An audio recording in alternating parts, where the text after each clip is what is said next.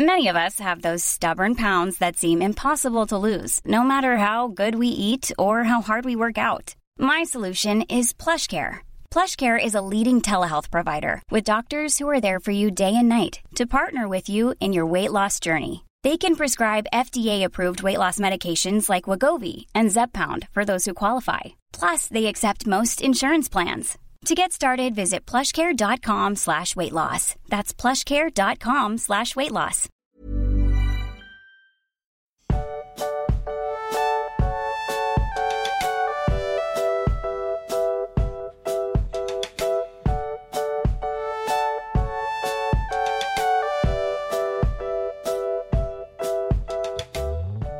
Du Max, ich fürchte, heute kann es nur peinlich werden. Weißt du warum? Nee, warum? Weil es heute so viele Wörter mit TH in diesem Kapitel gibt, dass es, glaube ich, wirklich nur peinlich werden kann. Und ich fast befürchte, dass du so ein, ähm, so ein Flashback mit deiner Englischlehrerin bekommst. Gott, aber im, meistens spricht man das im Deutschen ja nicht wie im Englischen aus. Wir lesen es ja auf Deutsch. Also, wie würdest du, wie würdest du denn das Kapitel sprechen? Aber du kannst mich doch jetzt, wenn ich sage, dass es peinlich wird, weil ich kein TH sprechen kann, kannst du mich doch jetzt nicht fragen, wie ich das Kapitel aussprechen würde. Ja, aber eigentlich spricht man das ja auch ohne TH aus. Wie denn? Lothlorien. Okay, na gut. Dann sagen wir Also Lothlorien. zumindest, zumindest ähm, wird das in dem Hörspiel so gesprochen. Und das Hörspiel ist für mich ja das Maß aller Dinge. Und ich habe nämlich das Hörbuch gehört und da ist es, also der quält sich teilweise schon ein bisschen mit diesem TH. Ich finde aber TH im Deutschen klingt einfach nicht. Es ist so unnatürlich. Wenn du sowas auf Deutsch übersetzt, dann muss das halt auch, finde ich, anständig übersetzt sein. Ich bin deswegen ja auch immer bei Übersetzungen, ähm, ich finde, wenn man übersetzt, dann sollte man richtig übersetzen. Ich würde zum Beispiel es total blöd finden, wenn man quasi Eigennamen unangetastet lässt und sagt, ähm, man würde jetzt Bilbo im Deutschen dann nicht Bilbo Beutlin, sondern Bilbo Baggins immer noch nennen, weil der Sinn halt nicht da ist. Also die Begriffe, zumindest wenn die sich auf sowas auch beziehen. Jetzt der totale Eigenname ist ja wieder was anderes. Was, was zum Beispiel Elbisch ist, ist ja eine, oder Quenya oder Sindarin, ist ja eine eigene Sprache, aber Englisch gibt's ja in der Form dann gar nicht. Ne, es gibt die Gemeinsprache und die ist halt je nach Übersetzung entweder Englisch oder Deutsch oder sonst was. Deswegen sollten solche Begriffe wie auch Bruchtal ähm, im Deutschen auch so heißen. Und ich würde Sachen nicht mit TH aussprechen. Also ich finde, also Lothlorien dann quasi. Ja, genau, ja.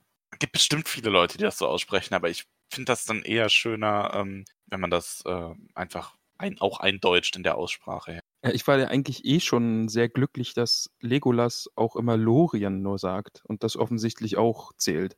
Ja, das ist äh, quasi. Man kann, wir können natürlich auch einfach nur. Lothlorien ist ja Sindarin. Wir können ja auch einfach das äh, Gemeinsprachenwort dafür nehmen und das Traumblütenland. Okay, also gehen wir heute, das Kapitel heißt heute Traumblütenland. Ja, das ist das sechste Kapitel ähm, zweiten Buchs und heißt Traumblütenland. Ja, und wir mussten aus Respekt dem Gefallenen gegenüber haben wir eine Woche Pause gemacht. Ja, der Schock hat tief gesessen. Quasi. Ja, wir haben da eine, eine Woche der Besinnung hinter uns, denn was ist denn letzte Woche passiert? Ja, wir waren in Moria und wir haben das dunkle Übel entdeckt oder es ist über uns hereingefallen. Das Übel, das durch die Zwerge in Moria geweckt wurde und wir haben herausgefunden, dass es ein Ballrock war. Und der gute Ja. Gandalf hat sich eben diesem Ballrock entgegengestellt und gesagt, du kannst nicht vorbei, Du kommst nicht durch. du kommst nicht durch, genau. Und ist dabei leider mit dem Ballrock in die Tiefe gestürzt. Und die äh, verbliebenen acht Gefährten sind jetzt ohne ihn weitergezogen. Also mussten weiterzo äh, weiterziehen, denn Gandalf hat zu ihnen gesagt, flieht ihr Narren. Und das haben sie dann auch getan. Ja, allerdings. Ähm, also Gandalf ist in den Schatten gestürzt. Aber das Gute an der Sache ist, wir haben das schreckliche Moria endlich hinter uns gelassen. Ja, wir haben es hinter uns gelassen. Also ich erinnere mich noch, dass du vor der letzten Folge, also in der vorvorletzten Folge, gesagt hast, dass dieser Punkt der Trauer und der Düsternis ja eigentlich kommt, bevor dann der Hoffnungsschimmer geschieht. Ähm, das war ja dann nicht so mit Gandalfs Sturz. Vielleicht kommt er ja dieses, dieses Kapitel. Sagen wir, das war jetzt der Tiefpunkt. Also, Mhm, allerdings, ja, also das ist definitiv der Tiefpunkt für die, also oder der erste große Tiefpunkt für die Ringgemeinschaft. ja, verständlich. Wir haben keinen Gandalf mehr. Wir haben keinen Magier mehr an unserer Seite. Ja, Sind nur noch zu acht. Aragorn ist jetzt derjenige, der auch am Anfang des Kapitels die Führung übernimmt. Und ich finde das übrigens ganz spannend. Aragorn ist ein ganz besonderer Mensch, das haben wir ja schon gemerkt. Und wieder mal kommen wir an den Punkt, wo, wo es schwer ist zu sagen, ähm, was ist jetzt Magie, was ist so angeborene Fähigkeit. Aber Aragorn ist auch ein sehr hellsichtiger Typ. Also der ahnt Dinge oder der, also der spricht keine richtigen Prophezeiungen aus, aber der ist ja hellsichtig einfach. Und das merkt man hier auch ganz am Anfang des Kapitels. Erinnert er sich ja daran, dass er zu Gandalf gesagt hat, hüte dich, wenn du die Tore von Moria durchschreitest. Also er hat ja explizit Gandalf gewarnt vor ja. Moria. Und offensichtlich völlig zu Recht. Ähm, das ist was, da kannst du mal drauf achten. Das wird nochmal vorkommen. Also mehrere so Stellen, glaube ich, sogar noch in den Büchern. Ähm, dass Aragorn irgendwas sagt und das tritt dann auch wirklich so ein. Ja, und vor allen Dingen Aragorn fand ich in diesem Kapitel eh allgemein sehr spannend. Also er hat ja auch, äh, übernimmt eben die Führung und hat sehr gute Ideen nachher an dieser einen bestimmten Stelle und dann am Ende, also wie das Kapitel dann mit ihm endet, also Aragorn nimmt doch eine größere Rolle ein, jetzt schon, als ich gedacht hätte. Ja. Ja, Aragorn übernimmt auf jeden Fall die Führung, entgegen aller Hoffnung, also oder trotz der Hoffnungslosigkeit, die sie hier jetzt spüren, die auch er offensichtlich verspürt. Denn er sagt ja, wir müssen das ohne Hoffnung versuchen. Führt er die Gemeinschaft, nachdem sie aus Moria rausgekommen sind, weiter? Denn es ist natürlich so, es ist gerade Tag, aber in der Nacht werden die Orks ihnen wahrscheinlich hinterherkommen und sie jagen. Genau, ja. Also die Orks dürfen wir ja nicht vergessen. Also den, wir wissen ja jetzt auch nicht, wie viel die Orks über den Ring wissen, beziehungsweise den Ringträger. Was da die Motivation der Orks ist, können wir nicht genau sagen. Und von daher müssen wir davon ausgehen, dass sie äh, die Gefährten weiter verfolgen werden. Ja. Und wie Gimli, glaube ich, später auch noch sagt, dass die Orks vor allen Dingen, wenn einer ihrer Hauptmänner fällt oder einer ihrer Häuptlinge, dass sie da nachtragend sind und nicht so schnell aufgeben werden und eben die Verfolgung aufnehmen werden. Ja, die Gemeinschaft kommt aber jedenfalls recht schnell an die Stelle, wo sie hätten herunterkommen sollen, wenn sie Karadras passiert hätten. Also Gimli ist dem Berg auch immer noch böse. Das ist auch so ein bisschen der Frust, der sich da entlebt, als er ihm nochmal die Faust zeigt, diesem grimmigen Berg, dem schneebedeckten Gipfel. Das ist ja direkt am Anfang des Kapitels und das wäre fast schon meine Lieblingsstelle gewesen, weil ich mir richtig gut vorstellen kann, wie dieser Zwerg da steht mit erhobener Faust und diesem Berg droht, der sie ja fast bezwungen hätte. Also das war sehr ich stimmungsvoll. auch in dem Kapitel, also sie kommen ja dann relativ schnell zum Spiegelsee, also an, zu dem Tal, wo der Spiegelsee liegt. Ja. Und ich finde auch hier wieder, ähm, gerade wenn man es mit dem Film vergleicht oder mit moderner Zwergenliteratur, Gimli ist ein unglaublich ernster Zwerg und ein ganz interessanter, tiefgründiger Charakter, der wirklich viel mehr ist, als nur so ähm, für irgendwelche Witze oder Bier trinken zu haben. Und ähm, also ich finde, das wird hier auch nochmal deutlich, als er ähm, sich an Gandalfs Worte erinnert, dass er sich an dem Anblick erfreuen mag. Und man merkt halt auch, wie sehr Gimli das mitnimmt, denn er sagt, er wird noch lange wandern, bis er sich wieder freuen kann, weil ja. er muss hinwegeilen und Gandalf muss bleiben. Also auch ganz starke Stelle, ja.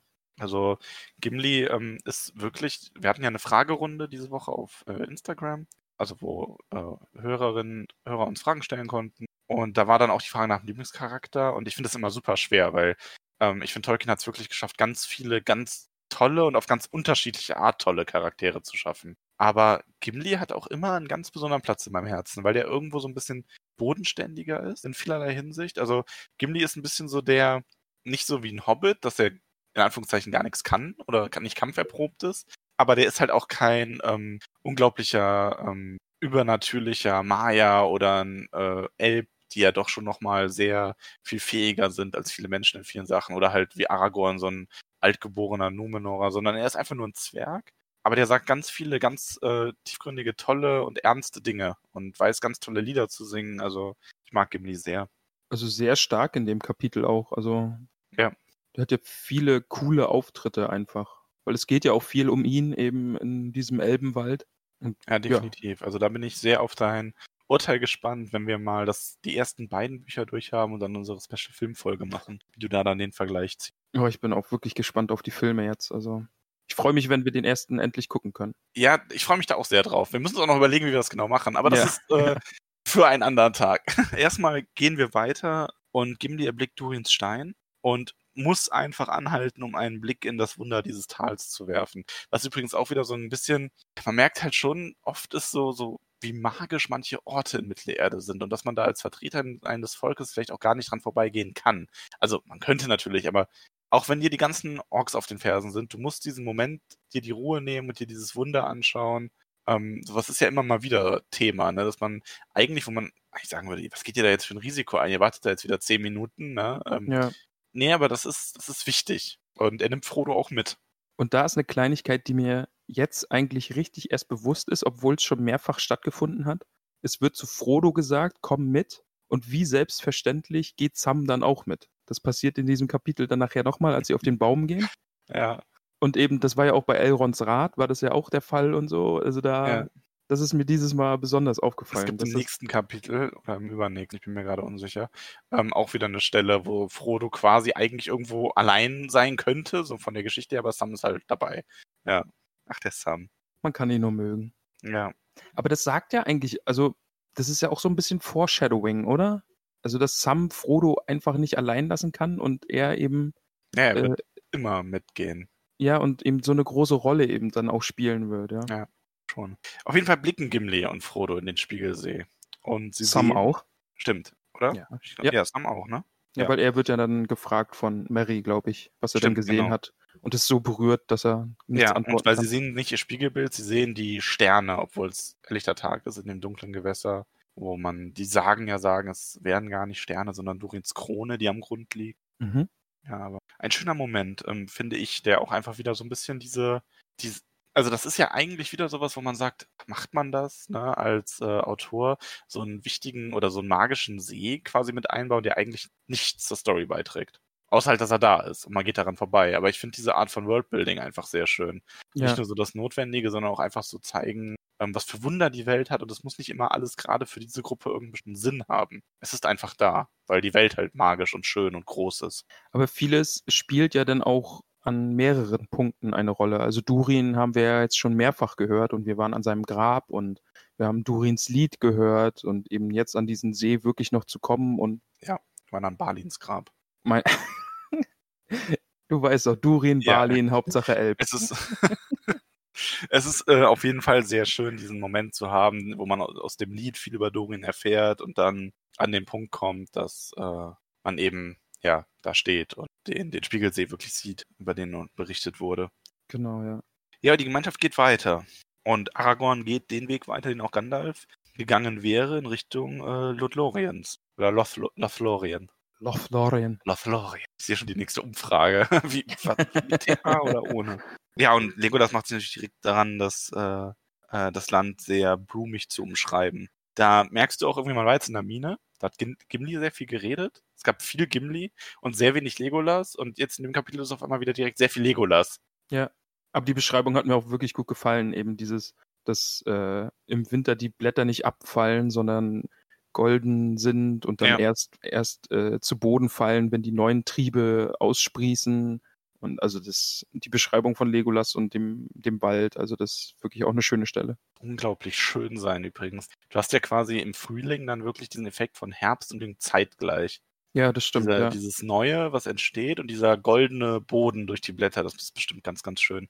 Also generell Lorien ist ähm, in dem Kapitel, was schon beschrieben wird, ich finde das unglaublich schön beschrieben und ist auch dadurch, dass es mal wirklich was ganz anderes ist, ähm, war es auch für mich kein Problem, das wieder sehr aufmerksam zu lesen, jetzt im Vergleich zu der dritten Wanderschaft durchs Auenland oder so. Stimmt, es war eigentlich viel Wandern wieder, was man eigentlich vom Anfang des Buches kennt, aber es war trotzdem anders. Oder Ja. ich habe oder meine Wahrnehmung hat sich da vielleicht auch ein bisschen verändert oder ich kann es gar nicht genau sagen, aber es war sehr, sehr schön beschrieben. Ja, das Aber, kann gut ja. sein, ja. Ja, und an dem Punkt kommen wir langsam dahin, wo ähm, Sam und Frodo so ein bisschen zurückfallen. Und äh, Legolas ist es, der das bemerkt, der Aragorn darauf aufmerksam macht. Und man merkt das so ein bisschen, Aragorn ist halt, glaube ich, schon auch nicht überfordert, aber der war, ist jetzt halt gerade auch in dieser Führungsrolle, diese Rolle reingeworfen worden, nachdem Gandalf die und ähm, er nimmt es ja auch als selbstverständlich an. Also das ist ja, er, er scheint, es scheint da auch null Kompetenzgerangel zu geben. Also im Grunde ist das für Aragorn auch klar. Gandalf war der Anführer, der war der Weiseste und ähm, der hatte das Sagen, aber jetzt übernehme ich das. Und darüber scheint er so ein bisschen Frodos und Sams Verletzung vergessen zu haben, wie er dann auch selber sagt, weil es ihm leid tut und dass man ähm, sich auf jeden Fall um sie hätte kümmern sollen, auch wenn da alle Orks von Mordor, äh, von Moria hinter ihnen her gewesen wären. Und Boromir und er tragen sie dann zu einer Stelle, wo sie rasten können. Und da hätte ich fast auch gedacht, dass Boromir diese Führungsposition, also er wäre auf jeden Fall ein Kandidat gewesen, der diese Führungsposition von Aragorn vielleicht hätte anzweifeln können, dass er selbst vielleicht sagt, ich übernehme jetzt die Führung und wir gehen jetzt meinen Weg. Aber das passiert ja nicht. Er, er trägt dann ja mit Aragorn die beiden Hobbits bis Ja. zum nächsten Rastplatz. Ja, in gewisser Hinsicht ist er ist Boromir halt auch Soldat, ne? Also zwar natürlich aus einem hohen Geschlecht und der wird wenige Vorgesetzte gehabt haben in seinem Leben, außer vielleicht als er noch sehr jung war. Aber ich glaube, so ein bisschen weiß er schon, wie der Hase bei sowas läuft. Und Aragorn war halt immer Gandalfs rechte Hand jetzt auf der Reise bisher. Ja, stimmt, ja. Ja, und bei der Behandlung, also erstmal muss man sagen, Sam ist, äh, hat Glück gehabt. Der ist, hat zwar eine äh, Wunde erhalten, aber die Klima nicht vergiftet. Ghibli macht Wasser heiß. Aragorn hat noch etwas Artilas dabei, das er auf der Wetterspitze gesammelt hat, also um die Wetterspitze rum. Und ist wieder ähm, TH, ne? Athelas. ich finde halt, das klingt nicht gut. Ich, ich wüsste gerade nicht mal, ob man das im äh, Englischen so ausspricht, weil es ist ja auch Elbisch. Also. Ja. Na, es, ist mir, es ist mir in diesem Kapitel auch einfach nur aufgefallen, weil es sind super viele Wörter mit TH drin. Wie redet das denn dein, dein Hörspielvorleser? Oh, das weiß ich, das weiß ich nicht mehr. Also das war nur so ein Wort, was einmal irgendwie vorgekommen ist, glaube ich. Aber ich, ich wurde, glaube ich, von der Frauke draufgebracht. Ich glaube, die hatte auf Instagram irgendwas geschrieben, dass sie auch das TH und das gerollte R des Sprechers im Hörbuch so aufgebracht hat. Aufgebracht? Frauke aufgebracht. Das kann nicht sein. Ja, Artelas. Ich nenne es Artelas. Kann ich genau, voll mitleben. gesammelt. Und Frodo ist schon so ein bisschen, dem ist der Trubel unangenehm. Der sagt auch so, ja, passt schon, ich muss mich nur ein bisschen ausruhen. Und der will das Hemd nicht so wirklich zeigen, aber ähm, Aragorn besteht darauf, ihn zu verarzten und ja, er zieht ihm dann sogar das, das Hemd aus, also das Mithril-Hemd und hält es hoch. Mithril? Mithril? Siehst du, wieder eins.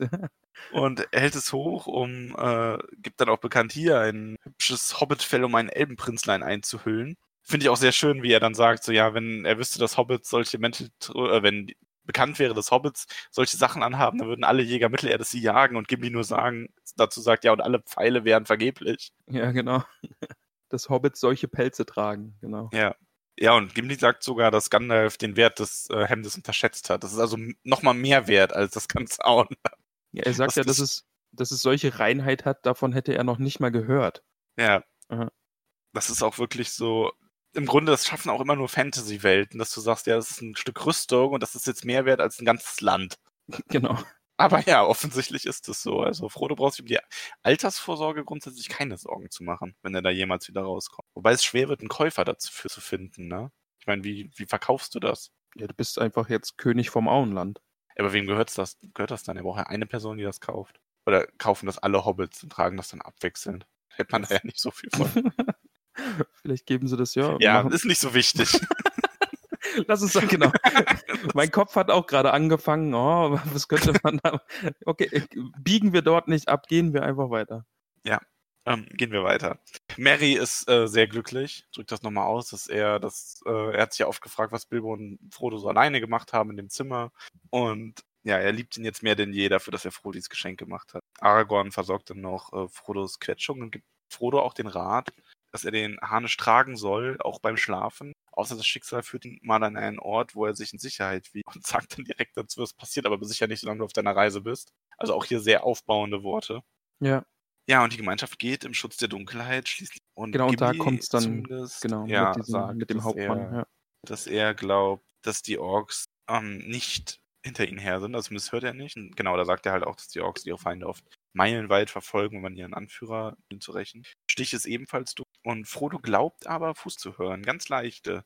Und schon wieder, wie in Moria schon. Sehen, wie Augen. Ja. Und er sagt auch, dass er das öfter schon zu sehen geglaubt hat. Und Gimli geht sogar zu Boden und horcht und hört aber nicht. Und Gimli ist eigentlich schon, also natürlich immer so bei den Sinn kommen immer die Elben hier an Augen und Ohren und ihrer Schönheit. Aber auch Zwerge sind äh, nicht ganz doof. Also wenn so ein Gimli dann so, ja, er hört hier nichts, er riecht und hört und spürt keinen Ork, dann kann man ihm da eigentlich schon glauben zuerst. Ne? Das ist komisch. Also irgendwer, der sehr gut schleichen kann, scheint Frodo da zu verfolgen. Oder Frodo fängt an, sich Dinge einzubauen. Und da habe ich fast wieder an Magie gedacht. Also Gimli drückt ja sein Ohr auf den Boden und sagt dann, ich höre nichts als die Nachtgespräche der Pflanzen und Steine. Und es würde natürlich passen, dass ein, äh, ein Zwerg die Fähigkeit hat, einfach über die Erde zu hören oder Schritte in der Erde zu hören oder wie auch immer. Aber das hat so auch so ein bisschen magischen Klang für mich gehabt. Ja, also ich glaube, die ähm, Umschreibung ist nur etwas blumig. Also ich denke, er meint damit halt im Grunde, dass einfach ruhige Nacht ist und dass er keine Schritte hört oder Geräusche, die nicht von dem normalen Wald, wenn hier niemand ist, verursacht werden. Aber ja, ein Zwerg hat bestimmt ein super Gehör bei sowas. Also Ja, das kann genau, ich mir schon ja. sehr gut vorstellen. Wirklich äh, auch so, so leichte Erschütterungen dann wahrnehmen, weil das sind ja auch Sachen, die einen im Bergbau sehr hilfreich. Und halt auch einfach die Verbundenheit zur Erde, ja, vielleicht auch dadurch. Und dann sind wir im Wald. Wir, sind, wir kommen in den Wald, ja, wir kommen nach betreten Lo- den Wald. Lothlorien. Ja. Und ähm, Gimli stellt sich die Frage, ob hier überhaupt noch Elben sind. Aber Legolas weiß, ja, eine Macht wohnt in diesen Wäldern, die das Böse fernhält. Und da habe ich mich an Bruchtal erinnert. Ja, zu Recht, in ganz bestimmter Hinsicht tatsächlich, ja. Also eben auch, wie es beschrieben wird, dass das Böse hier nicht eindringen kann. Mhm. Also habe ich mich an Bruchtal erinnert gefühlt, eben wie auch dieser, ja, es ist ja kein Schutzschild, aber diese Art Zauber, Magie, die da in dieser Gegend liegt und eben das Böse ist, es ist fernhält. eine Macht in Ja. beiden, ja, die sogar recht ähnlich ist. Ähm, Ja, und später dann eben auch noch mit, mit dieser, oder Frodo beschreibt es ja, dass die Zeit hier einfach anders ist. Und das, das war ja in Bruchtal auch schon, aber ein bisschen anders, aber hier Mhm. viel, viel extremer noch.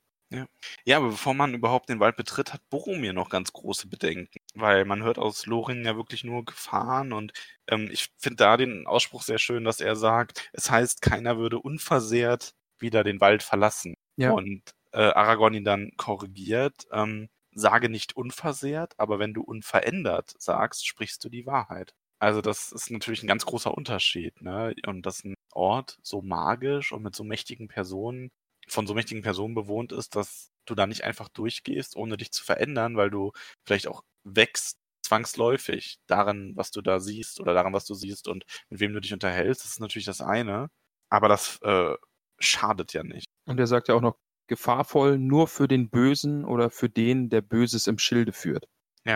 Ja, und Boromir ist davon zumindest soweit beruhigt, dass er mitgeht und sagt, Aragorn soll ihn führen. Aber da fand ich dann auch gut, also er sagt ja auch, er wollte ja auch nicht nach Moria gehen und sagt dann, ja, mit Moria hatte er auch recht. Moria war kein guter Ort. Und vielleicht sollte man auf ihn jetzt hören, wenn er sagt, dass man hier nicht lang gehen sollte. Vielleicht hat er ja wieder recht. Hm. Ja, er hatte mit Moria in gewisser Hinsicht recht. Wobei, ne, also die Alternative, du weißt ja nicht, wie es andersrum ausgegangen wäre.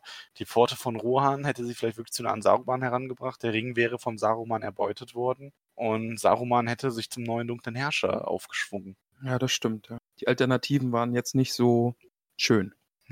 Ja, man kommt zum Nimrodel, also den, den Fluss. Und Legolas erzählt dann auch die, also erzählt und singt, so eine Mischung. Er singt einen Teil, einen Teil erzählt er. Die Geschichte der Waldelben. Davor dem noch mal dieser kurz. Fluss den Namen verdankt. Yacht davor? Davor noch mal kurz. Also Legolas hat irgendwie immer so geredet, als, als ob er diesen Ort einst verlassen hätte und dann in, in sein Gebiet seiner Elbensippe gezogen ist. So hat sich das für mich ein bisschen gelesen. Ist da was dran? Ähm, nee. Also Legolas ist äh, nicht aus Lorien. Also der ist, der ist sogar der Sohn von dem König vom ähm, Düsterwald. Okay. Aber dann ist es einfach, die sind halt alle einfach eine Sippe und irgendwie. Ja, also die, genau, die Elben sind ja, also es gibt schon einen Unterschied zwischen den Elben. Wobei ich jetzt auch in den Kapiteln nicht zu sehr auf die Geschichte von den Elben eingehen will, weil das sonst zu viel Raum wegnimmt und sich zu weit vom Kapitel entfernt. So generell, auch für die nächsten ein, zwei Kapitel. Aber klar, ähm, grundsätzlich wissen die halt auch einfach viel voneinander. Okay. Ja, aber dann das Lied. Also wir haben ja wieder so ein super tragisches Lied aus der Elbengeschichte. Ja, Ähm, ja. die Elbenmaid und Amroth. Siehst du wieder TH? Amroth. Ich sag das, es kommt hundertmal in diesem Kapitel vor, Namen Ja, das TH. stimmt. Aber fand ich wirklich gut. Also das Lied über diesen Bach, Nimrodel, ähm, wo Nimrodel die Elbe eben auch äh, ihr, ihr Häuschen hatte in einem Baum Ja. in der Nähe am Wasserfall. Und dann aber wieder so eine tragische Geschichte von zwei Charakteren, die nicht zueinander finden. Und dann, Ja. Es bleibt ja ein bisschen offen, weil Legolas das ganze Lied nicht kennt. Aber ja, sie finden nicht zueinander. genau. Aber da hatte ich dann auch wieder, war nie wieder was gehört. aber es ist total oft, dass Elben nach Orten benannt sind oder Orte nach Elben. Also ist es vielleicht auch immer so ein bisschen, wir hatten das ja schon mal mit, äh, mit diesem Sternenbild. Ist es vielleicht auch immer so ein bisschen Schöpfungsmythos, dass Sachen erklärt werden, dass sie eben Elben sind? Also dass jetzt dieses eine Sternenbild, was wir vor ein paar Kapiteln in einem Lied hatten, dass das Mhm. über, über ein, eine Geschichte einer El von Elben erklärt wird? Ähm, nee, also ich glaube wirklich, dass es einfach so ist wie in dem Lied genannt, dass es danach benannt ist quasi. Ähm, Also es gab zuerst diesen Fluss und sie wurde dann nach diesem Fluss benannt. oder wurde der Fluss nach ihr benannt? Aber das weiß ich jetzt auch nicht mehr. Aber ich glaube, sie wurde nach diesem Fluss, nach diesem Flusslauf benannt. Ich glaube, der Fluss wurde nach der Elbin benannt. Wir, ja. Also meine ich zumindest im Kopf zu haben. Sagt Legolas das nicht auch an einer Stelle? Müsste ich jetzt auch nochmal genau nachgucken. Nee, er sagt nur, dass sie denselben Namen hat, aber ich glaube, der Fluss wurde nach der Elbin benannt. Okay. Aber der Fluss an sich dann auch wieder mit deutlicher Magie in sich, finde ich, oder? Also, das hatten wir ja bei dem Kaladras. Hat- Karadras? Äh, hatte ich jetzt hier wieder das gleiche Gefühl. Haben wir ja schon mal drüber gesprochen äh, in der Bombardier-Folge. Mhm. Und das hatte ich dann hier wieder auch so ein bisschen das Gefühl, weil Frodo ja auch davon spricht, wie der Fluss singt und die Melodie des Flusses und das kam da wieder so ein bisschen rüber. Beim, beim Mhm. Berg hatten wir ja die Stimmen des Berges, wie der Wind da durch die Gegend pfeift und es irgendwie wie Gelächter und böse Mhm. Rufe klingt und jetzt beim Fluss ist es eine schöne Melodie und ja, Ist viel freundlicher, ne? Ist ein elbischer Fluss quasi. genau, ja. Vielleicht ein, ein wohlgesonnener Geist. Und, äh, und Ja. er, als sie durchwarten durch den Fluss, nimmt er ja auch die Müdigkeit von ihnen. Ja.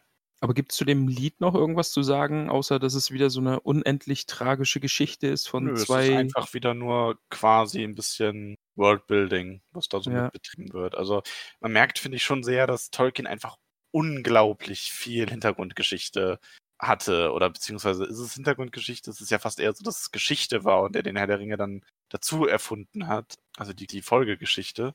Ähm, man merkt das, denke ich, einfach sehr in den ganzen Büchern, dass da wirklich unglaublich viel nebenbei mit äh, eingestreut und dem Leser vermittelt wird, was gar nicht mit der eigentlichen Aufgabe zu tun hat. Was dann aber auch wieder, also dieses Lied passt dann auch wieder sehr da rein, was wir beim letzten Mal hatten vom namenlosen Historiker.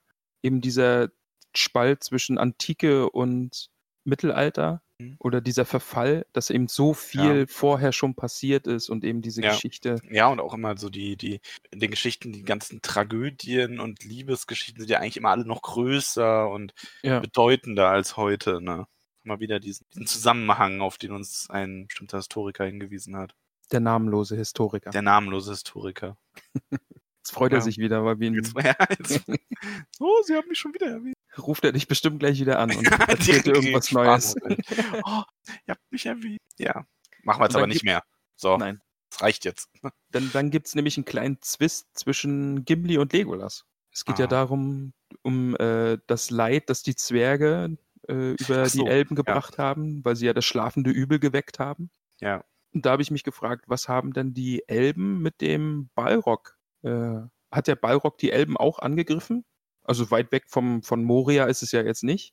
Ich weiß gar nicht, ob der Balrog selber die Elben angegriffen hat oder ob das einfach dadurch, dass der Balrog Moria eingenommen hat, diese dunkle Präsenz da sich festigen konnte. Ähm, das weiß ich ehrlich gesagt aus dem gerade nicht, was Durins Fluch da alles angerichtet hat. Aber es wird ja in irgendeiner Weise auf jeden Fall einen Einfluss auf das Gebiet gehabt haben. Ja, das auf jeden Fall.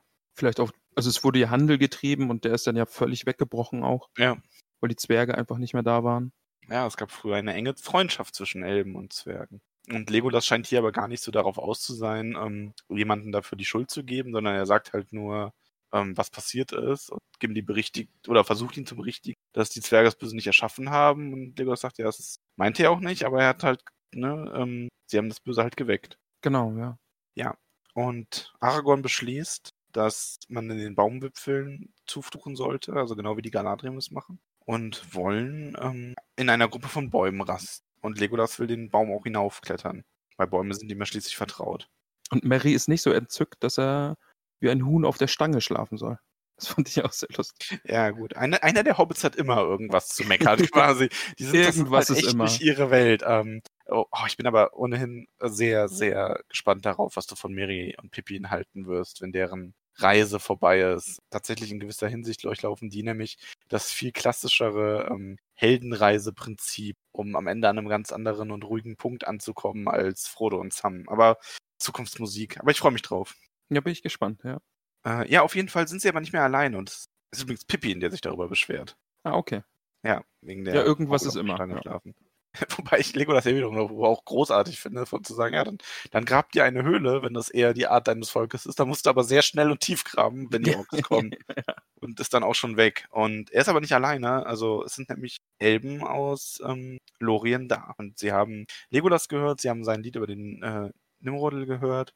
Und sie bitten Legolas mit Frodo zusammen nach oben zu kommen. Wo Sam wieder ungefragt folgt. Das ist nämlich das zweite Mal in diesem Kapitel, dass Sam einfach hinterherklettert, obwohl er nicht direkt eingeladen wurde, sondern nur Frodo.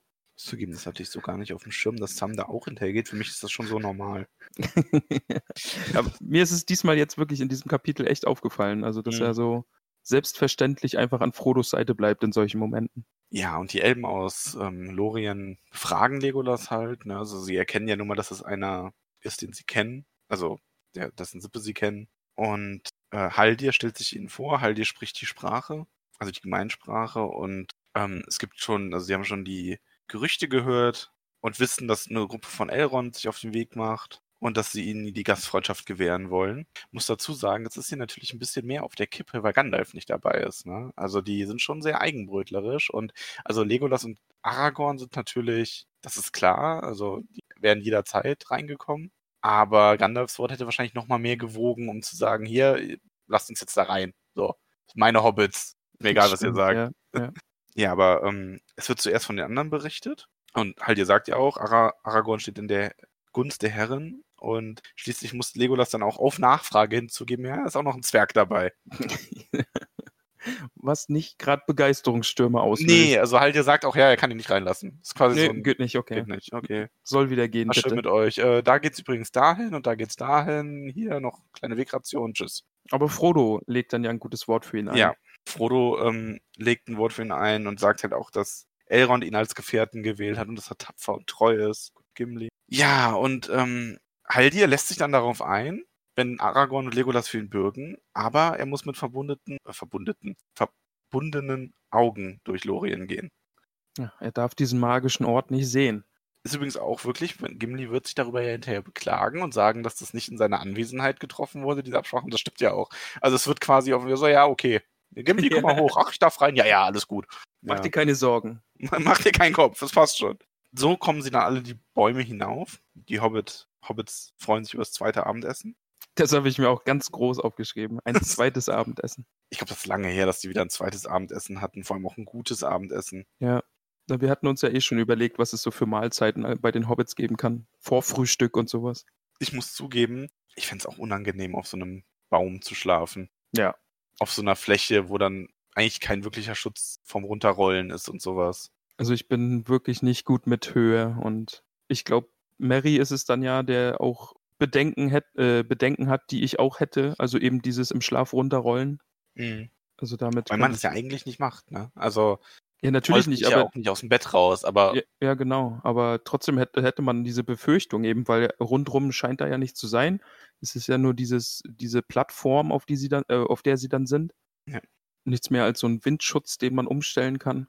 Aber der hält einen ja auch nicht auf, sollte man da wirklich runter, runterrollen. Nee, also ich hätte da auch meine Bedenken wäre auch ein ziemlich unrühmlicher Tod, ne? Also, ich bin durch Moria gewandert und dann im Schlaf. ja, ihr habt jetzt nur noch drei Hobbits, tut uns leid. Stimmt, du hast Moria überstanden und dann musst du Bilbo nachher berichten. Ach, was ist mit ihm denn passiert? Ja, der ist bei den Elben vom, vom Baumhaus gerollt. Ja. Großartig übrigens Sams Erwiderung auf Pippins Bedenken. Ja. So, ja, er wird schlafen und weiter schlafen, auch wenn er runterrollt. Und je weniger geredet wird, umso schneller wird er einschlafen, wenn er weiß, ja. wenn du weißt, was ich meine. Das ist schon so ein bisschen so, Pippin, sei jetzt bitte still. Nachher ist nochmal so eine. Ah nee, das war davor, glaube ich, ne? Da hat er ja schon mal gegen, gegen Mary so ausgeteilt. Da habe ich auch gelacht, weil das war im Hörbuch sehr, sehr lustig. Ähm, wer sind die und was sagen sie? fragte Mary. Es sind Elben, sagte Sam. Merkst du es nicht an den Stimmen? Und das war im Hörbuch wirklich so, bist du denn doof? Das sind Elben. ja, der arme Mary, arme Pippin. Naja. Frodo wird mitten in der Nacht wach und merkt die Orks in der Nähe. Oder er vermutet Orks. Also. Er hört Schritte und ja. hässliches Gelache und eben Geklapper von Metall. Und ja, das, das sind eben die, ist ein Trupp Orks, der ja. einfach vorbeizieht und von den Elben dann weggelockt wird, wie wir dann da gleich danach erfahren. Und ich finde Stich wirklich praktisch. Also das ist schon eine wirklich gute Waffe. Das ist schön, ne? Also da, das Also, macht dass er- schon. Ja. Dass er jetzt die, die Waffe nochmal aus der Scheide ziehen kann und sieht eben dies, dieses Leuchten und das verglimmt dann und dann weiß er, die Orks sind wieder weg. Also das ist wirklich sehr, sehr praktisch. Allerdings. Ja, aber Frodo sieht nicht nur Orks oder hört nicht nur Orks. Er sieht auch was anderes auf einem anderen Baumstamm. Und zwar eine fremde Gestalt, zwei blasse Augen. Er hatte Schnüffeln und wie jemand den Baum betastet. Ja, Und es kriecht den Baum hinauf. und verschwindet dann, weil Haldir es aufschreckt, als er den Baum ber- berührt.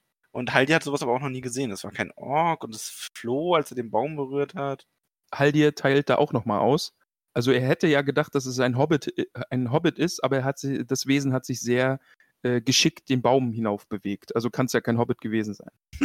Ja, die Elben nehmen halt kein Blatt vor den Mund. Ja, Ja, aber er beklagt sich halt, also er sagt halt auch, er hat ihn nicht erschossen, weil er wollte die, keinen Schrei provozieren, der die Orks herbeilockt. Macht natürlich auch vollkommen Sinn. auf jeden Fall, ja. Ja, und er sagt aber auch sehr selbstbewusst, keiner dieser Orks wird aus Lorien zurückkehren, weil die Elfen werden sich nun auf Lauer legen. Also die Elben. Ja. Ich sag, ich sag viel zu oft Elfen. Das ist, das hat mich letztens jemand auf Instagram angesprochen. Das ist tatsächlich, weil ich in letzter Zeit so viel englischen äh, Herr der Ringe Content lese und da sind halt Elves und das färbt Stimmt, irgendwie ja. ab. Das ist ganz Ja. schlimm. Der Hintergrund, warum das Elben genannt wird, können wir auch mal irgendwann erläutern. Das ist nämlich eine ganz coole Geschichte. Da hat Tolkien selber dran mitgearbeitet an der Übersetzung fürs Deutsche. Aber ja, ähm, ein andermal. Sparen wir uns auf, okay. Diesmal fängt der neue, bricht der neue Tag an. Die Gemeinschaft nimmt Abschied vom Fluss, macht sich auf den Weg, treffen schließlich auf den Kelebra, also den anderen, den größeren Strom Mhm. und müssen diesen überqueren. Auf einer sehr behilfsmäßigen Brücke, wie man sagen muss. Also, Aber da war dann auch wieder, also diese Angeberelben, ja, spannen da ein Seil drüber, springen da hoch und laufen rüber, als ob es gar nicht ist. Das ist dann genau das gleiche gewesen wie mit Legolas und dem Schnee, dass er auf dieser Schneedecke entlanglaufen kann. ja, das ist für die Elfen aber, glaube ich, in Elben in gewisser Hinsicht auch einfach ähm, normal. Also so als Ja. Elb, so, ne, es ist so wie, weiß ich nicht, ähm, wenn du, wenn wir irgendwas ganz Normales machen und treffen auf ein Volk, was es einfach nicht kann, weil es körperlich eben anders gestaltet ist als Menschen, dann legen wir unser Verhalten ja auch nicht sofort ab. Das ist für die einfach so. Die spannen da normalerweise ein Seil und hüpfen darüber. Und jetzt, wo Nicht-Elben dabei sind, müssen sie eben eine Brücke schlagen mit dem zweiten Seil. Und das ist übrigens was, was ich mir unglaublich unangenehm vorstelle. Ja, hätte ich auch Also gar auf keine der Lust einen Seite denke ich mir so, das kann, ist ja eigentlich nicht so schwer. Du hältst dich halt an dem oberen Seil gut fest und musst halt vorsichtig auf dem anderen treten. Und selbst wenn du abrutschst, kannst du dich ja sogar noch irgendwie festhalten und so. Aber ich glaube, das wirklich zu machen ist furchtbar. Also gerade für jemand Unsportlichen wie mich. Also bei mir ist wirklich, ich mag Höhe nicht, aber ich mag Höhe noch weniger, wenn Wasser drunter ist. Ich weiß nicht warum, ich kann schwimmen, ja, ich mag Wasser, aber Höhe und darunter ist Wasser, dann ich weiß nicht, woher das kommt. Bist du schon mal vom 10-Meter-Turm gesprungen? Ja, aber das ist bestimmt 15, wenn nicht länger her, Jahre Das her. ist bei mir auch echt ewig her. Ich fand das auch nicht angenehm. Nee, Das war ein bisschen sowas, ich habe das einmal gemacht, damit ich auf die Frage, bist du schon mal vom 10 Meter gesprungen, sagen kann, ja, bin ich, war doof. ja. und ja, so im Teenie-Alter irgendwann. ja, genau, ja, Und, äh, irgendwie im seitdem Freibad. auch Ja. nie wieder irgendwie. Ja. Okay, aber wir, also wir wissen, äh, wenn wir dich mal richtig stressen wollen, müssen wir nur einen schönen Fluss suchen und brauchen Freiwillige, die zwei Seil Seile halten. Genau, ja. Also es wäre dann wie, also ich würde da den Sam machen. Mich festkrallen und mit ganz kleinen Schritten über dieses Seil ich schlurfen. Auch. ja. Ständig nach unten gucken, obwohl man es nicht machen soll. Ja, Und am Ende sagen, man lernt durch das Leben, wie der oben zu sagen pflegte. genau. Ja, auf jeden Fall. Ähm, betreten, die ganze Gemeinschaft kommt rüber, betritt den Neid. Nice. Nice. Ja, nice. Wel welchen Teil von Lorien? Ja, den Neid. Ah, den Neid von Lorien.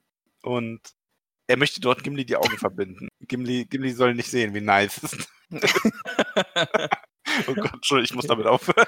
ja, und was dann passiert, findet Gimli nicht so nice. Ja, und. Nein. Das, Oh Gott. Wir, wir müssen damit sofort jetzt aufhören, sonst ist die Folge um eine Stunde länger, in der wir jetzt nur nice Witze machen. Oh Gott. Ähm, das ist meine Lieblingsstelle. meine nee, ist auch. nicht meine Lieblingsstelle. Wäre fast meine Lieblingsstelle geworden. aber es ist meine Lieblingsstelle. es ist deine Lieblingsstelle. Meine Lieblingsstelle. Ich fand das großartig. Richtig, Ja. richtig gut. Ja, also und aber irgendwo auch von jeder Seite. Ähm, Ja, also sowohl eben, genau. Haldir besteht halt einfach darauf, weil es seine Pflicht ist. Gimli zeigt die typisch zwergischen Starrsinn. Haldir erklärt ihm auch, dass er nicht an ihm zweifelt, aber dass es halt, ne, einfach so ist. Und Gimli sagt, er geht weiter oder er kennt Ich kann Gimli total verstehen. Also es Eben, ist wirklich, total, ja.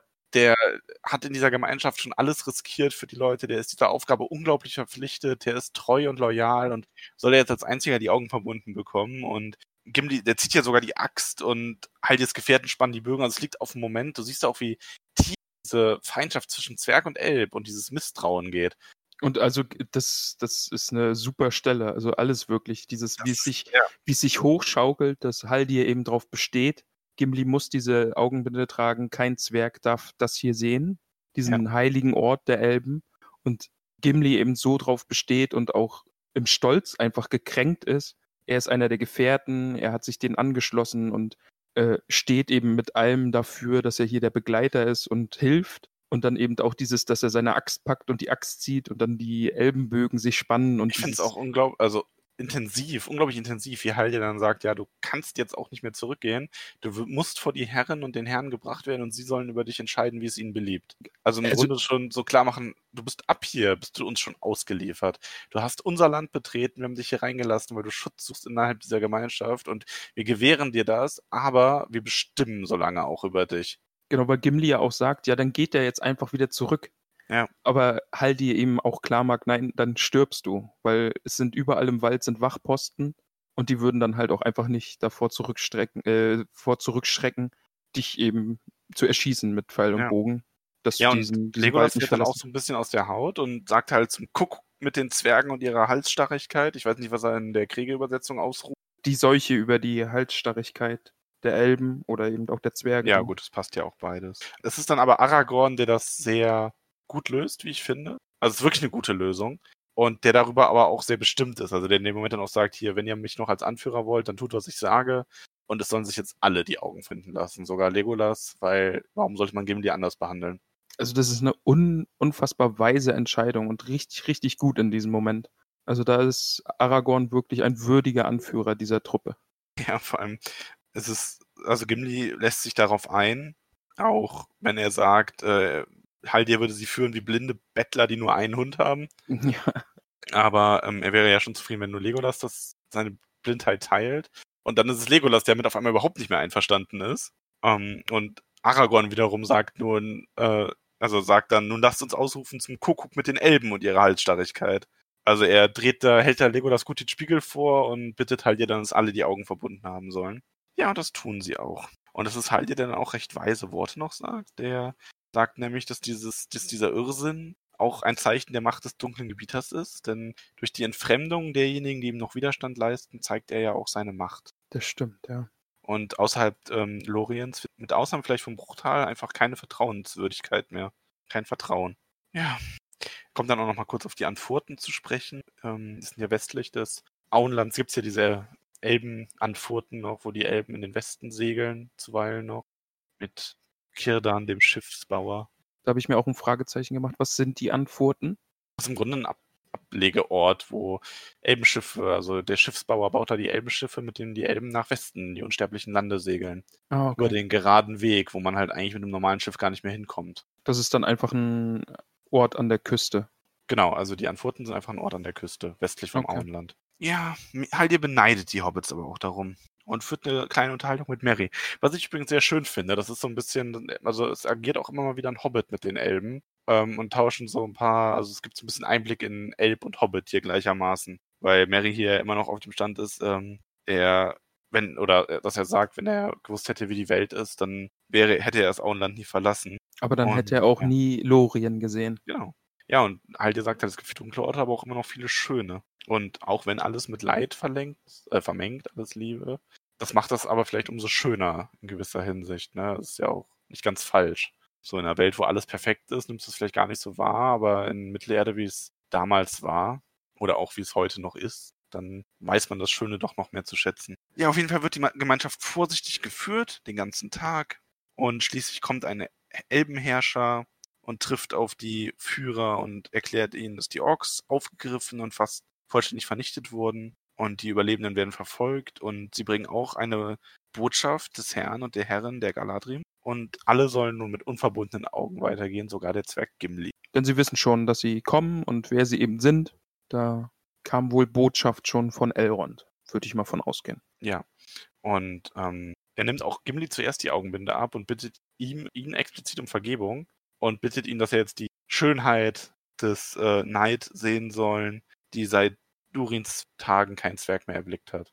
Also er hat da ja schon seinen Respekt. Ne? Du merkst auch, Haldir, Haldir verhält sich da ja nicht falsch. Also ich finde, Haldir ist ja nicht der, der Doofe in dieser Position. Der macht halt nur, was er tun muss. Und der ist sehr freundlich jetzt noch gegenüber Gimli. Ja, auf jeden Fall, ja. Und davor ist es, glaube ich, auch, dass Frodo eben, wo es darum geht, dass seine anderen Sinne geschärft werden und er diesen Wald ganz anders wahrnimmt, oder? Dass er, dass er die Dinge, Ja, genau, dass er die Dinge viel besser hören kann und eben die Bäume riechen kann und also das fand ich auch wirklich sehr schön beschrieben. Also die Ja. Beschreibungen in diesem Kapitel sind eh äh, wirklich großartig. diesmal. Ja, man liebt Lorien auch, oder? Also, also man, auch die Beschreibung dann von Kerin Amrod, also halt diesem Hügel ähm, innerhalb dieses Waldes, der nach Amrod, dem letzten König von Lorien benannt ist. ne, Also Amrod, der ja auch in dem Lied vorkam. Mhm.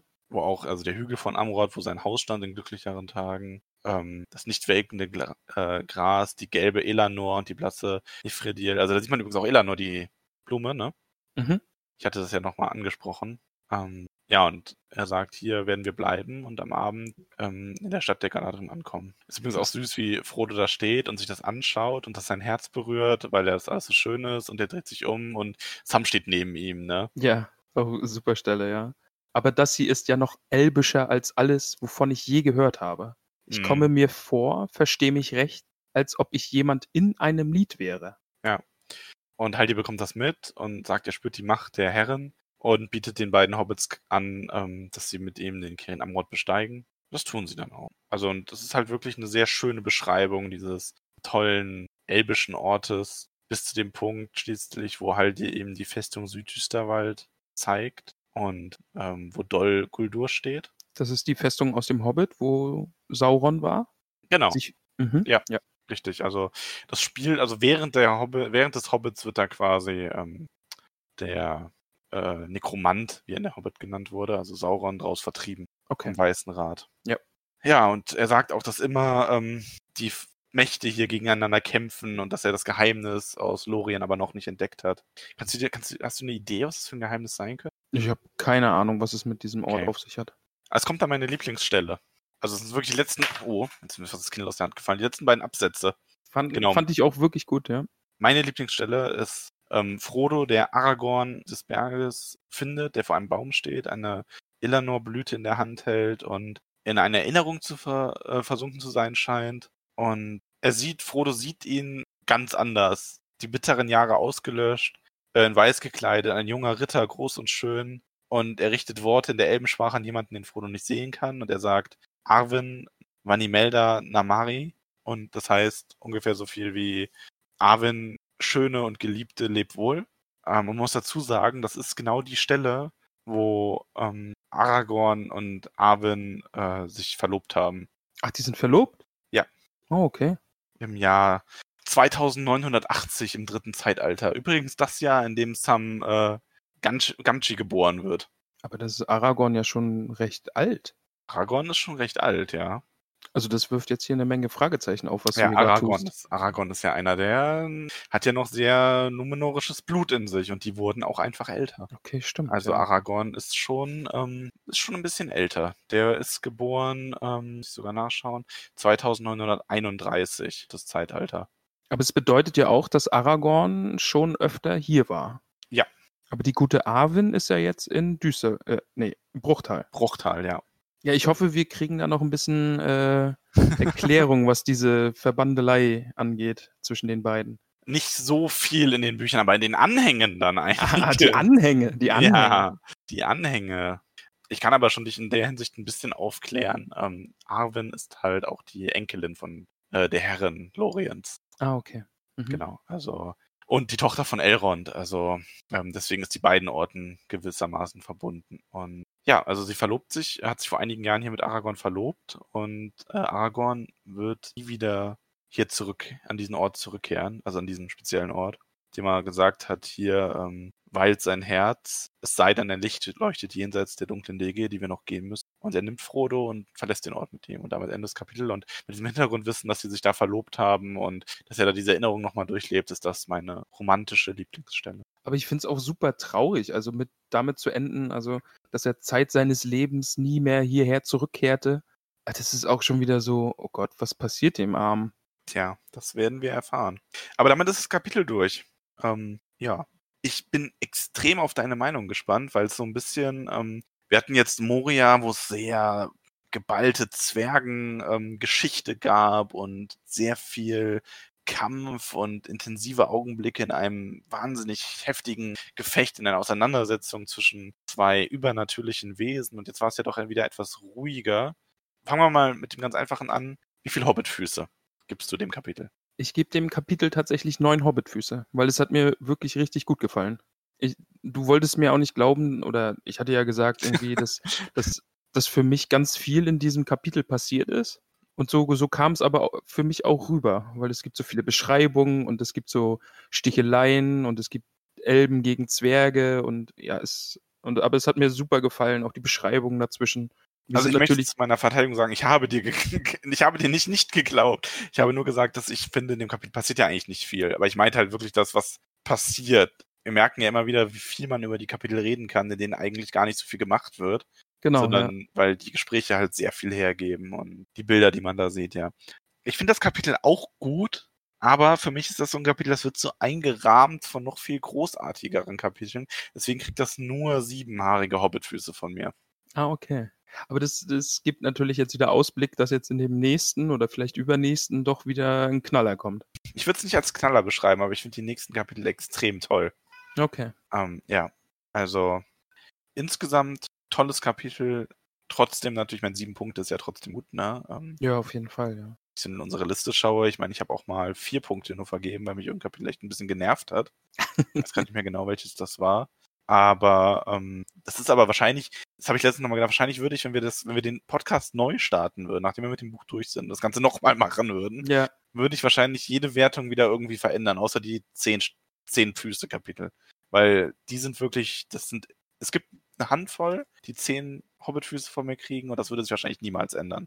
Ich muss auch gestehen, ich habe so ein bisschen Lust, jetzt sogar schon, mit diesem aktuellen Wissen, was ich habe über die Welt von Mittelerde, die ersten Kapitel nochmal zu lesen, weil ich dann vielleicht doch hier und da doch noch andere Dinge sehe. Bestimmt. Also ich merke das ja jetzt ganz intensiv jetzt, wo ich mich damit auseinandersetze. Also es ist aber auch ein Buch, wenn wir damit durch sind, du wirst das bestimmt nach ein paar Jahren Pause dann nochmal lesen. Dann, ja, ich glaube auch, ja. Ja, es ist wirklich wie ein nach Hause kommen und feststellen, jetzt haben, was man dann auf einmal alles wieder erkennt, das ist unglaublich.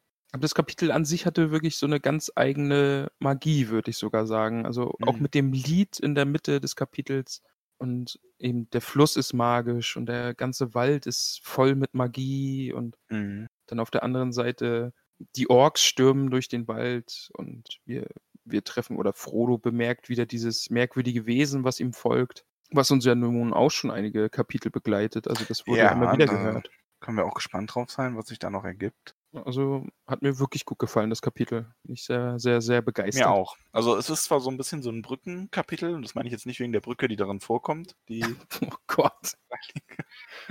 Ach komm. Oh. Hm. Ich dachte, du sagst jetzt, oh, gut äh, formuliert. Ja. ja. Nee. Es ist ein schönes Kapitel. Ja, auf jeden Fall. Es verbindet noch schönere Kapitel miteinander. Und ich freue mich darauf, wenn es nächste Woche weitergeht. Und jetzt schlagen wir das Buch wieder zu, denke ich. Ich glaube, du hast auch nichts ja. mit. Nee, ich habe alles gesagt, was ich, ich sagen wollte. auf einen, auf, auf, auf die Kommode neben dem Kamin, schön weit weg vom Feuer natürlich. Ja, Brandschutzbewusste Hobbits. und widmen, widmen uns nochmal unserer kleinen Hobbit-Höhle. Denn ich glaube, du hast als äh, Namensgeber wieder etwas zu tun gehabt, oder?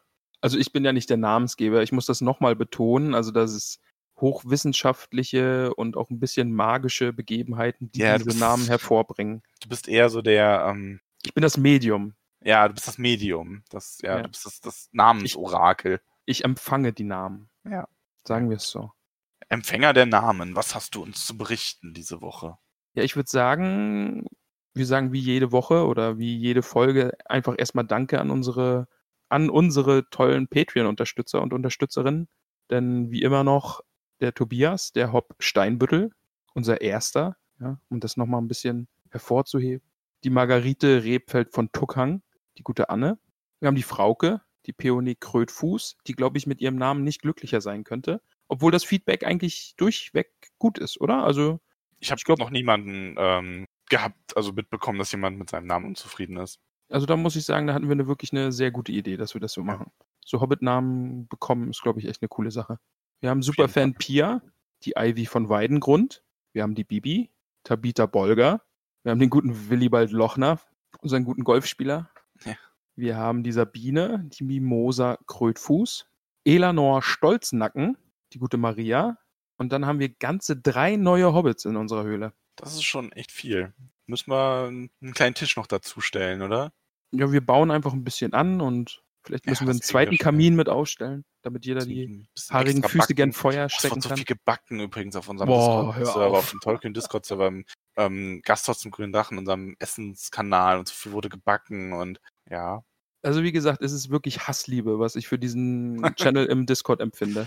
Ja, ich kann das gut verstehen. Da sind so leckere Sachen drin. Ja.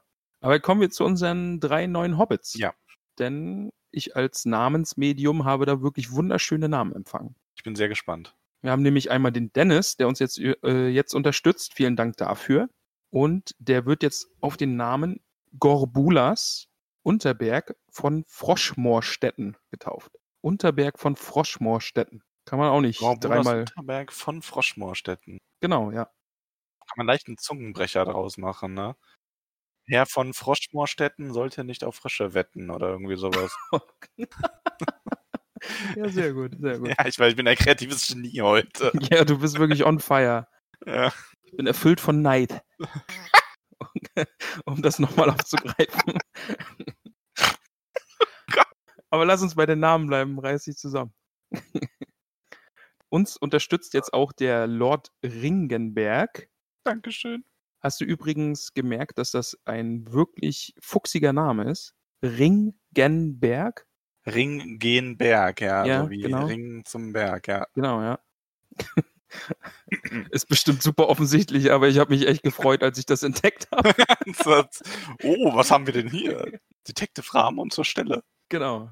Aber er bekommt äh, natürlich auch einen, seinen Hobbit-Namen, weil er uns unterstützt und er ist jetzt Sancho Pausbacken Beutlin. Oh, ein Beutlin. Ja, unser erster Unser erster Beutlin. Beutlin, ah, ja. Ja. Bestimmt ein entfernter Vetter Frodos oder so. Ich glaube auch, ja. Aber ein wirklich schöner, schöner Name. Pausbacken Beutlin. Und der Vincent unterstützt uns jetzt auch. Auch ein neuer Hobbit in unserem kleinen Kaminzimmerchen. Und der Vincent ist ab heute der Dudo Sackheim Straffgürtel.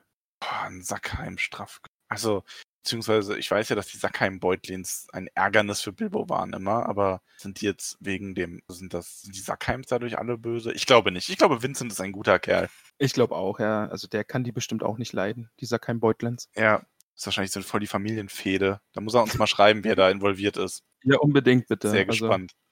Ähm, ja, aber ähm, Spaß beiseite. Also vielen, vielen Dank jede Woche an eure Unterstützung, für eure Unterstützung und an unsere drei Neuen vor allem. Ähm, wir haben ja letztes Mal schon gesagt, wir werden das, was bei Patreon rumkommt, sammeln, um eben äh, möglichst schön und angemessen auf den Hobbit-Tagen für euch zu können und dabei sein zu können. Auf den Tolkien-Tagen. Äh, ja, Tolkien-Tagen. Habe ich Hobbit-Tage gesagt? Ja, war nämlich ein freudscher Versprecher, denn ich wollte jetzt noch einwerfen, dass jetzt der perfekte Moment ist, um uns auf Patreon zu unterstützen, um eine wunderschöne Postkarte zum Hobbit-Tag von uns zu bekommen. Denn der steht ja jetzt vor der Tür. Das stimmt, ja. Der Das ist ja- 22. September. Genau, das ist ja eine unserer, äh, wie nennt man das eigentlich, Perks, Belohnungen. Perks, glaube Ja. ich. Ja, also eine der Belohnungen ähm, gibt es ab dem 5 Euro. Ja, genau. Ja, genau. Dann Mhm. kriegt ihr zu regelmäßig zu festlichen Anlässen ähm, eine Postkarte von uns. Natürlich handgeschrieben und im Stile von Herr der Ringe, also mit einem schönen Herr der Ringe-Motiv, wenn wir uns noch was einfallen lassen. Ich habe sogar schon ein paar hübsche Postkarten besorgt. Mhm. Wunderbar. Gut, das dann dazu. Hast du noch was auf dem Herzen? Ähm, eigentlich nicht. Ich Gott, also ein bis- bisschen albern war es ja schon zum Teil heute, aber ähm, Das darf auch mal sein. das darf, genau, das darf auch mal sein. Wir sind für einen bitteren Ernst. Äh, lasst uns mal wissen, wie ihr das mit dem TH in der deutschen Übersetzung handhabt. Das Unbedingt, mich ja. interessieren. Und ansonsten, ach, eine Ankündigung möchte ich noch machen. Und zwar ähm, haben wir also eine Ankündigung für die Nicht-Patreons. Wir haben nämlich eine Umfrage für Patreons gemacht und wir haben jetzt beschlossen, ähm, wie es mit den Sonderfolgen weitergeht, also den besonders tollkühn Folgen. Das ist übrigens ein schöner, schöner Name dafür. Ähm, und zwar wird es als nächstes, als nächste Thema ist äh, festgelegt. Wann genau die kommt, wissen wir noch nicht. Ähm, wird nicht mehr zu lange dauern, aber äh, nicht diesen Sonntag, also frühestens den darauffolgenden, werden wir mal sehen. Mhm. Auf jeden Fall ist das Thema ähm, Ringe, Schwerter und andere Artefakte. Also es geht wirklich mal um, es geht nochmal ein bisschen genauer um die Ringe. Ähm, welche Ringe gab es? Wie sind die entstanden? Es geht ein bisschen um Waffen, die wir auf unseren Reisen gefunden haben und vielleicht noch finden werden. Und um andere magische Gegenstände wie die Palantir, den Elbenstein und so weiter. Ähm, wir bereiten da ein bisschen was vor. Wird natürlich eine Folge, wo es ähm, so Mini-Spoiler mit drin sein werden, auf Gegenstände, die es noch geben wird. Aber ich werde versuchen, das so weit zu halten, dass man sich damit nichts äh, verdirbt, wenn man das Buch noch nicht gelesen hat. Ist ja auch für Ramon wichtig. Äh, ja, und wenn ihr dazu noch irgendwelche Vorschläge oder Wünsche habt, was einem vielleicht entgehen könnte, was nicht so ganz äh, zu den ganz offensichtlichen Artefakten gehört, die man damit reinnimmt, dann schreibt uns einfach und wir bauen das gerne mit ein freue ich mich ehrlich gesagt wirklich drauf. Also da bin ich gespannt, was es da noch so für Infos gibt. Und vor allen Dingen auch die Ringe. Also was, was die anderen Ringe eigentlich anstellen. Wir wissen ja, was der eine Ring kann oder haben einen Hauch von Ahnung, was das angeht. Ja. Aber was die anderen so können, da habe ich ja gar keine Ahnung. Bin ich sehr gespannt. Ja, also ich freue mich da auch sehr drauf. Ist noch ein bisschen was vorzubereiten, aber wie gesagt, die Folge kommt und dann verraten wir euch auch, was darüber hinaus ansteht. Aber erstmal einen Schritt vor dem anderen. Ansonsten habe ich nichts mehr, außer nochmal zu sagen, danke, wir zuhören. Es war uns eine Freude und mir vor allem ganz besonders mit dir heute wieder. Kann ich mich nur anschließen? Also ich finde es immer wieder beeindruckend, was wir für Feedback kriegen und wie die Hörerinnen und Hörer sich freuen, den Podcast zu hören. Und also ich freue mich darauf wirklich. Motiviert ja, sehr. Motivierend. Ja. Insofern auch dafür ganz, ganz großes Danke und wir hören uns nächste Woche wieder. Versprochen. Genau. Tschüss.